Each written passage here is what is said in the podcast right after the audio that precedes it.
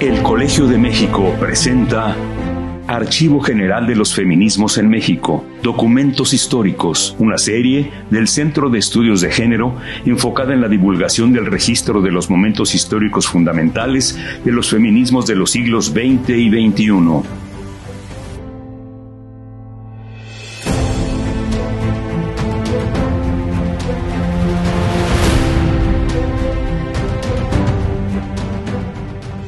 Hola, soy Gabriela Cano, soy coordinadora de esta serie de podcast y soy profesora del Centro de Estudios de Género. Hoy está como invitado especial el doctor Martín H. González, postdoctorante en el Centro de Estudios de Género y egresado del Centro de Estudios Históricos. Vamos a hablar del el feminismo de los años 70 y 80 en su relación con la izquierda.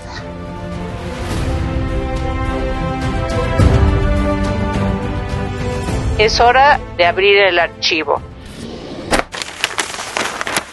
Soy feminista. Si por ello se entiende a alguien que se preocupa vitalmente porque las mujeres conquisten sus derechos totales e incondicionales en todos los campos, el económico, el social, en el trabajo, en la política, en la familia. No soy feminista radical, soy marxista.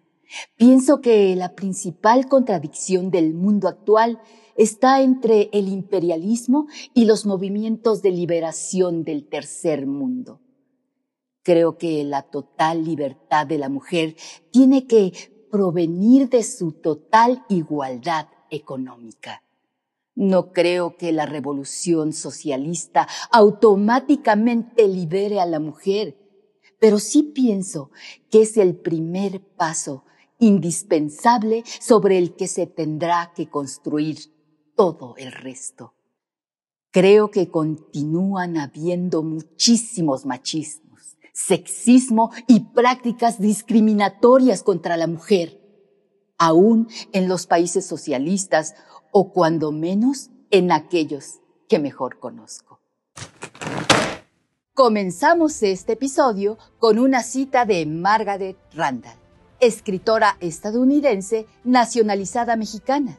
A Randall se le negó la tarjeta de residencia norteamericana cuando quiso regresar a su país de origen, con el pretexto de que su intención era propagar las ideas del comunismo, de que había sido parte de distintos partidos comunistas en Latinoamérica y no deseaba el orden y la felicidad de los Estados Unidos.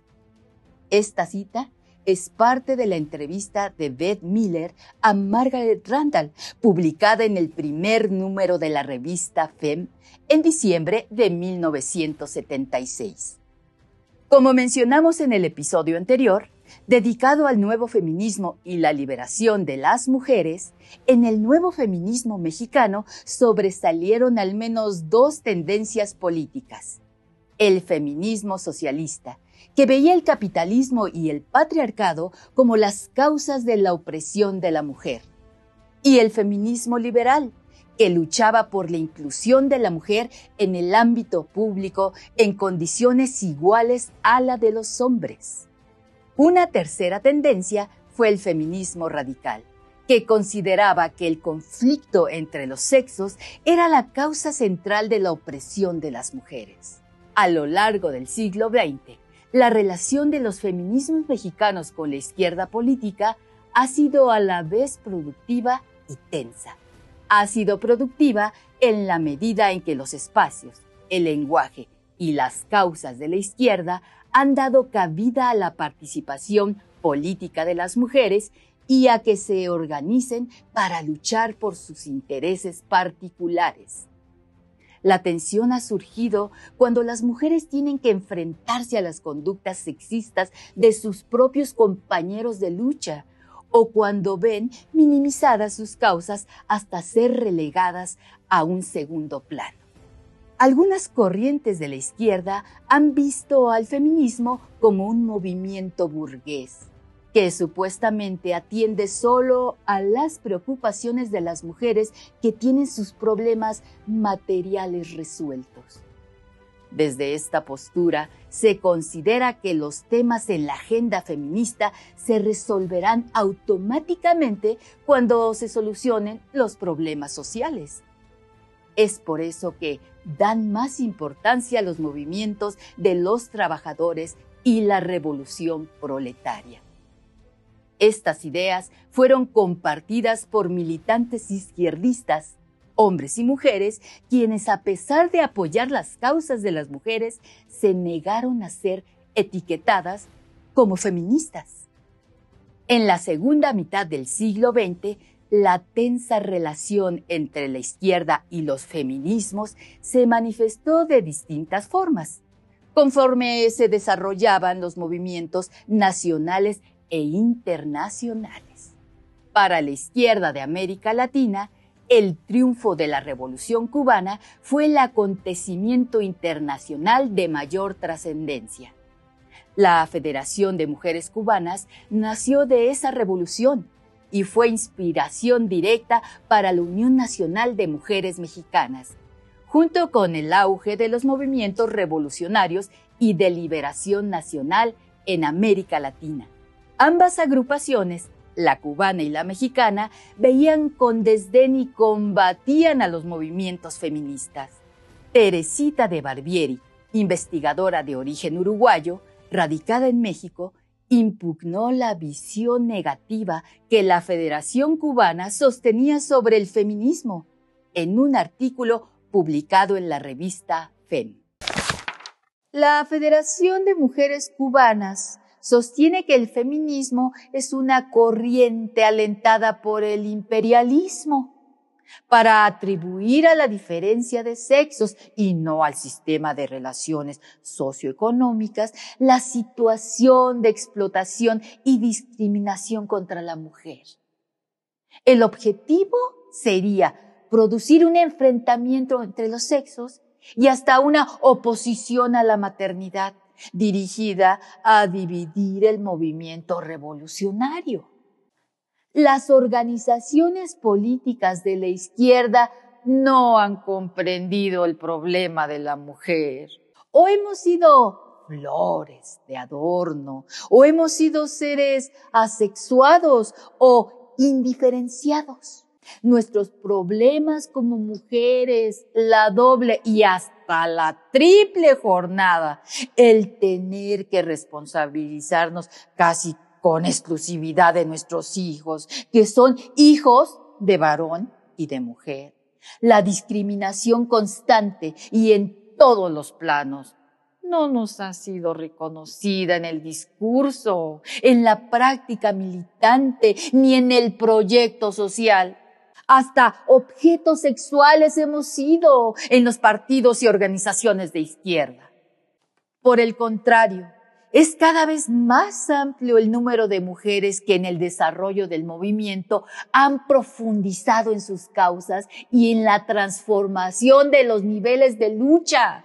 La preocupación mayoritaria del feminismo es hoy una transformación radical en las estructuras del poder, una nueva forma de poder en todos los niveles de la sociedad, basada en el consenso y no en la coerción y el autoritarismo. En otras palabras, la corriente mayoritaria del feminismo retoma la vieja tradición revolucionaria, la que nos legaron Marx, Engels, Lenin, Trotsky, Rosa Luxemburgo, Gramsci, que une pensamiento y práctica, la que nos enseña que todo puede y debe ser cuestionado, la que nos indica que si un sector de la sociedad se expresa, organiza y lucha, es necesario estudiar y analizar por qué lo hace y no aplicarle etiquetas o desconocerlo.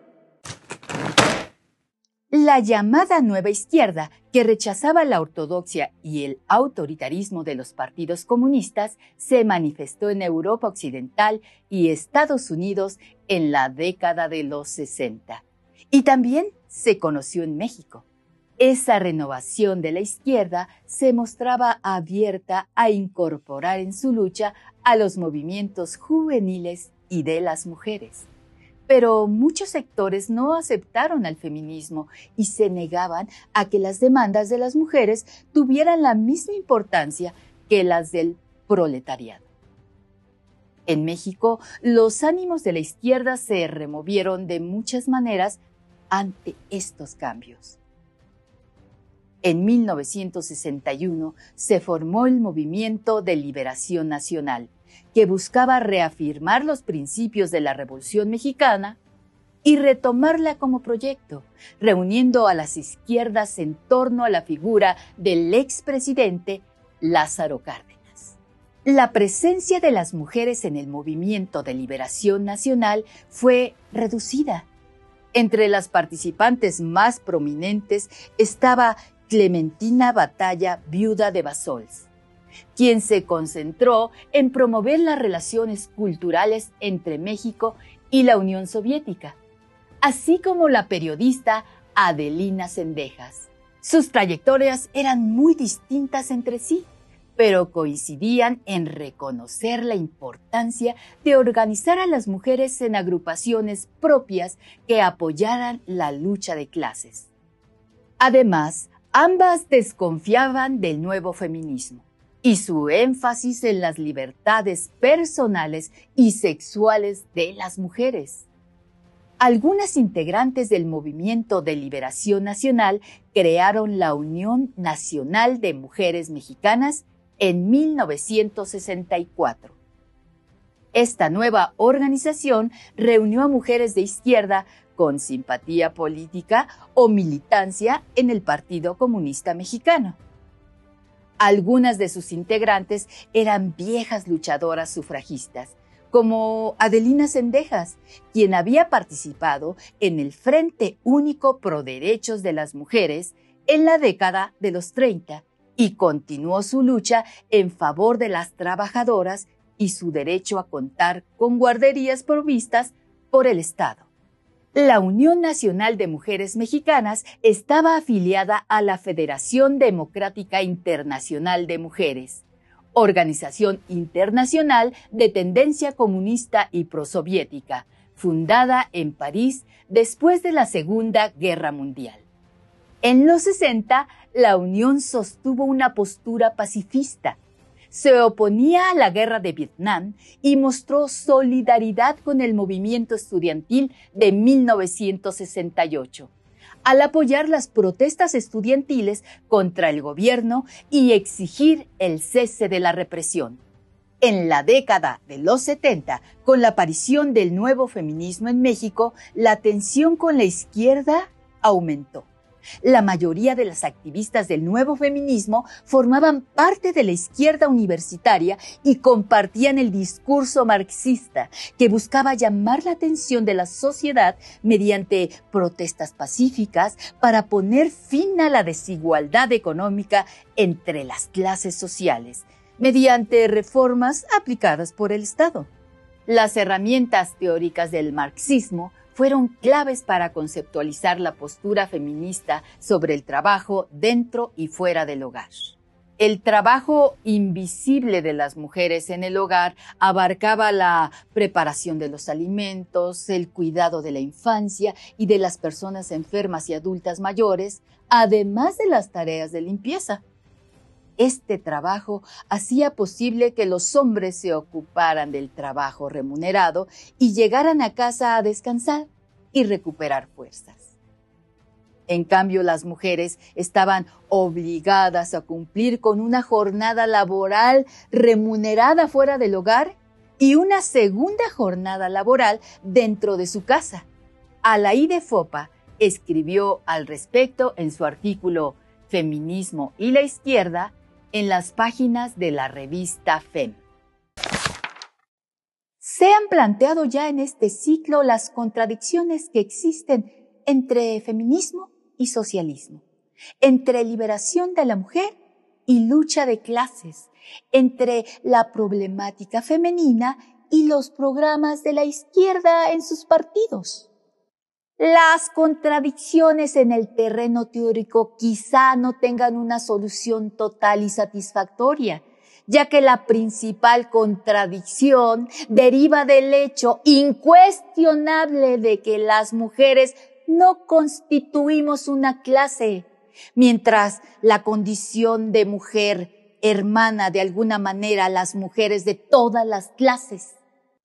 Un movimiento feminista que no tome en cuenta esta contradicción de base está destinado a enfrentarse con las continuas objeciones de la izquierda. Por otra parte, la discriminación y opresión de la mujer, que se verifica particularmente y casi sin excepción en lo doméstico, o como parte de lo doméstico, se dan en el seno de familias que podríamos llamar de izquierda, y las mujeres en el interior mismo de los partidos de izquierda se han sentido relegadas o desplazadas por el solo hecho de ser mujeres. Mientras el nuevo feminismo se inspiraba en los modelos políticos izquierdistas, el Partido Comunista Mexicano se acercó a las posturas democráticas del eurocomunismo. Este interés lo alejó de su objetivo original, que era lograr la dictadura del proletariado. En cuanto al tema de los derechos reproductivos, el activismo feminista optó por una postura de izquierda que se manifestó en la demanda de aborto libre y gratuito. Las peticiones no se limitaban a la despenalización, se buscaba que fuera un servicio de salud provisto por clínicas públicas al que pudiera acceder toda la población. Uno de los argumentos más fuertes para esta petición fue la desigualdad de clase. Las mujeres con medios económicos podían viajar al extranjero o acudir a un servicio médico privado para interrumpir un embarazo no deseado, en condiciones que no pusieran en riesgo su vida.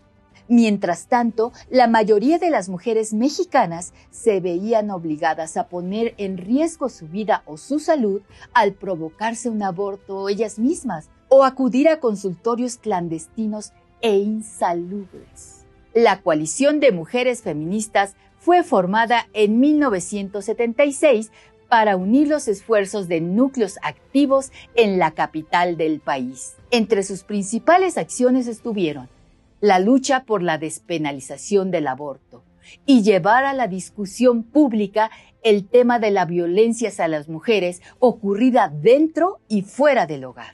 La coalición se definió como una organización de izquierda, pero consideraba imposible la doble militancia.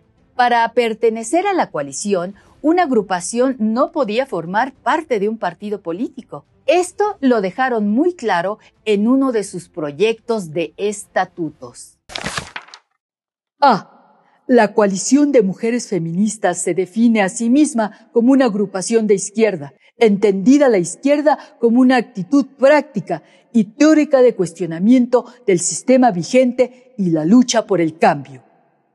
B pero no contempla a la izquierda como una definición de un partido político, sino como una actitud vigilante y transformante de los sistemas que nos rigen y constituyen la vida diaria. C. No podrá afiliarse a ningún partido político en tanto coalición, aun cuando a título personal cualquiera de sus integrantes pueda pertenecer a un partido político de su elección, siempre y cuando no ejerza un puesto público. La coalición de mujeres feministas también contemplaba formas específicas en que sus agrupaciones debían apoyar las movilizaciones de partidos políticos y sindicatos. Por ejemplo, mostró su apoyo a distintas luchas insurgentes en América Latina y se solidarizó con otros grupos que consideraban oprimidos, como las trabajadoras urbanas y campesinas. En 1979, la creación del Frente Nacional por la Liberación y los Derechos de la Mujer fue un momento en que se estrecharon los lazos entre feminismo e izquierda. El Frente estuvo conformado tanto por agrupaciones feministas y de liberación lésbica y homosexual, como por los partidos comunista mexicano y el revolucionario de los trabajadores, así como por sindicatos independientes, principalmente los sindicatos universitarios. El Frente se definió a la vez como feminista y como socialista, al comprometerse con la lucha de clases, la emancipación, la despenalización del aborto y con los derechos de las mujeres trabajadoras. A continuación, un extracto de sus resoluciones. Las mujeres, al igual que otros sectores oprimidos y explotados, se encuentran sujetas a un tipo de opresión específica que abarca tanto el aspecto material como el ideológico. La justificación de esta opresión es la especificidad biológica de las mujeres, por lo cual se les excluye de las funciones sociales determinantes del desarrollo de la sociedad desde lo económico hasta lo político y lo social. Toda esta situación, la sobreexplotación, la doble jornada de trabajo, la discriminación, la violencia sexual, plantean a las mujeres una coyuntura para movilizarse y luchar por su liberación lo que implica necesariamente la liberación de todos los hombres y mujeres explotados y oprimidos.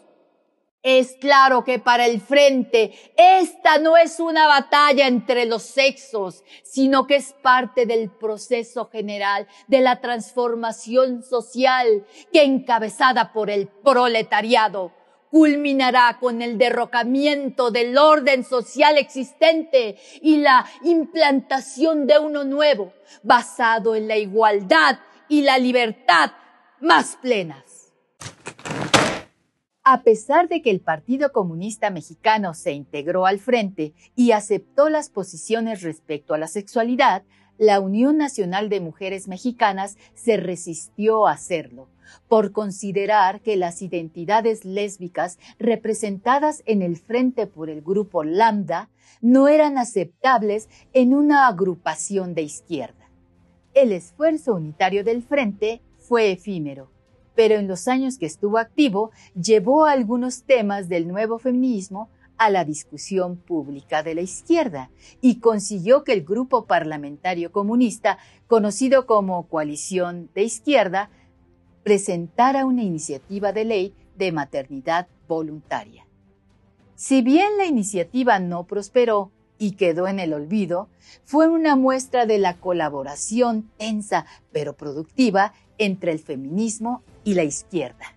En 1980, el Partido Comunista modificó algunas de sus posturas ortodoxas y vivió un inusitado momento de actividad cultural en el cual se prestó particular atención a las preocupaciones de la nueva izquierda. En las páginas de El Machete, la revista que funcionaba como su órgano de difusión, se plasmaron nuevos intereses por la contracultura, las reivindicaciones juveniles, los trabajadores urbanos, las minorías sexuales y el feminismo. En el primer número de esta revista fue publicada una entrevista con Carlos Monsiváis, en la que se destacaba la persistente exclusión de las mujeres en los órganos de representación de la izquierda comunista. Solo hay hombres en la Diputación Comunista que defiende la legalización del aborto. Esto no prueba la discriminación, sino las secuelas, incluso involuntarias, de una actitud que prescindió sistemáticamente de cualquier representación femenina. De allí que los logros y batallas se produzcan básicamente en el terreno propagandístico. El feminismo busca informar a las mujeres que su inferioridad programada es parte esencial de la plusvalía capitalista, y los movimientos de liberación sexual intentan establecer con claridad que un primer derecho civil es el uso del propio cuerpo. Por eso, estas luchas se vinculan con la suerte colectiva de los derechos civiles. Hoy, diversos sectores de vanguardia van entendiendo y aceptando los muy concretos e irrenunciables derechos de las mayorías y minorías, marginadas y aplastadas por un sexismo que es también explotación económica. En 1985, con el sismo que sacudió a la Ciudad de México, también se transformaron muchas de las formas de organizar los movimientos sociales de izquierda y de activismo feminista. Las ciudades y los partidos políticos se han transformado desde ese entonces, pero algo que perdura en esta primera parte del siglo XXI es la tensa pero productiva relación entre el feminismo y la izquierda.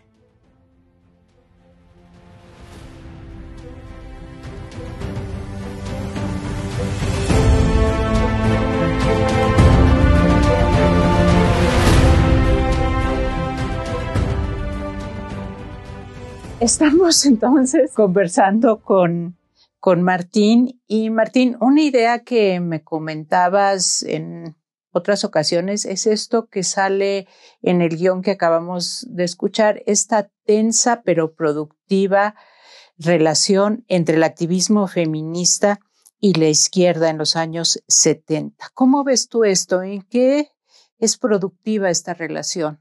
Pues es productiva en la medida, me parece, en que aporta un marco de referencia para las mujeres feministas, sobre todo las mujeres feministas de este periodo, el llamado nuevo feminismo de los años 60 y 70, eh, para entender su situación de opresión. Es decir, hay un esfuerzo bastante explícito de estas mujeres que además, en efecto, además eran mujeres de clase media, universitarias y profesionistas, pero que suscribían distintas escuelas de pensamiento de izquierda eh, por utilizar el marco analítico del marxismo para entender su situación de opresión, haciendo eh, una especie de símil con eh, su situación como mujeres y la situación de las clases. Em, además, creo que las herramientas teóricas del, del marxismo le otorgaron a las mujeres feministas de este periodo una forma de relacionar su situación eh, de opresión, incluso su opresión al interior de los hogares, eh, atrapadas en los roles sexuales, en relación con el trabajo. Es decir, eh, las herramientas teóricas del marxismo les permitieron a estas mujeres entender cómo el trabajo doméstico no remunerado generaba pues justo la plusvalía de la que, de la que hablan las teorías marxistas, de la que se, se beneficiaban los burgueses. Y es algo que vemos en, en, los, en los archivos que acabamos de revisar, como el trabajo que de las mujeres en el hogar que permitía a los trabajadores tener, digamos, eh, reiniciar su trabajo al día siguiente con comida preparada, con ropa limpia y demás, es precisamente el que permite que la burguesía dueña de los medios de producción eh, aproveche una parte de ese trabajo y se quede con la plusvalía que genera ese trabajo no remunerado. Entonces, en ese sentido, creo que las feministas de esta generación estaban haciendo un esfuerzo muy sistemático por insertar su discurso en eh, la cultura política de su tiempo que estaba tan marcada por el marxismo. Sí, sus interlocutores principales eh, es la izquierda, o sea, ellas son mujeres de izquierda que tuvieron una formación política dentro del movimiento estudiantil, tuvieron una cercanía mayor o menor con la reconstitución de la izquierda después del golpe al movimiento estudiantil y también intentaron formar alianzas políticas prácticas con grupos de izquierda. ¿Qué hay esto de las alianzas y cómo, lograron establecer este diálogo ya no teórico con el marxismo, sino con los grupos que había en México. Hubo logros, pero también hubo ciertos nudos donde de plano ya no se pudo avanzar. ¿Dónde, ¿Cómo ves esto, Martín? Sí, pues sin duda, pues uno de los lugares comunes de, de los que hablamos normalmente cuando hablamos de la relación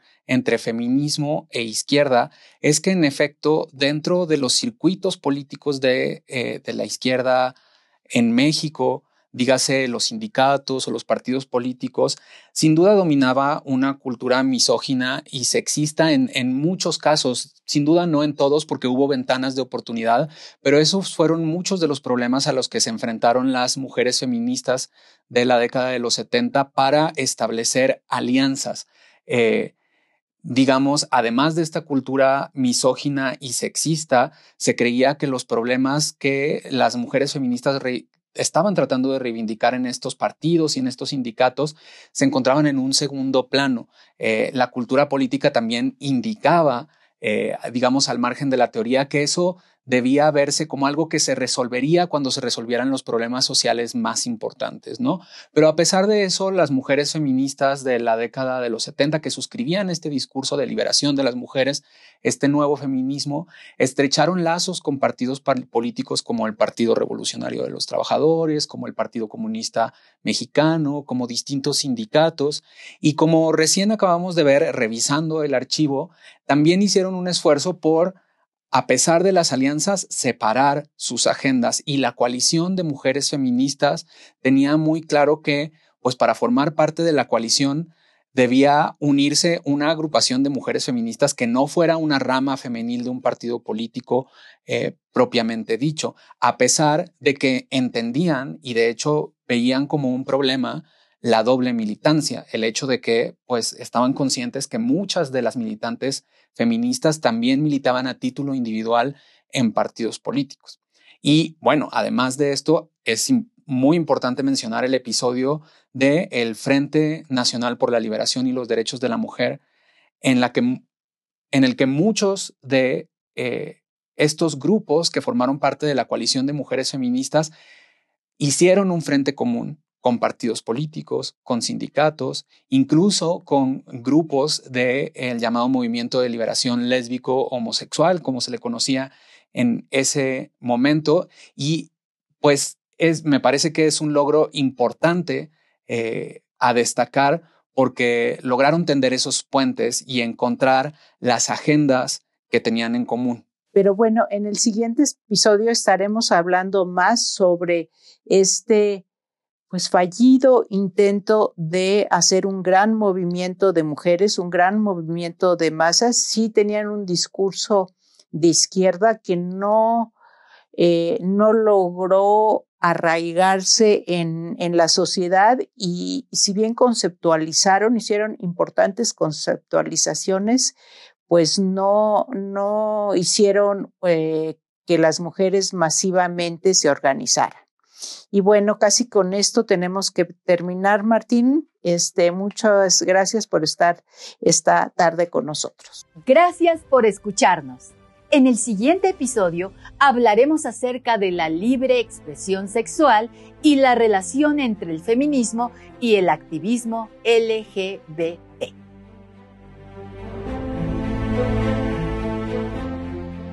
El colegio es conocimiento ciencia y cultura.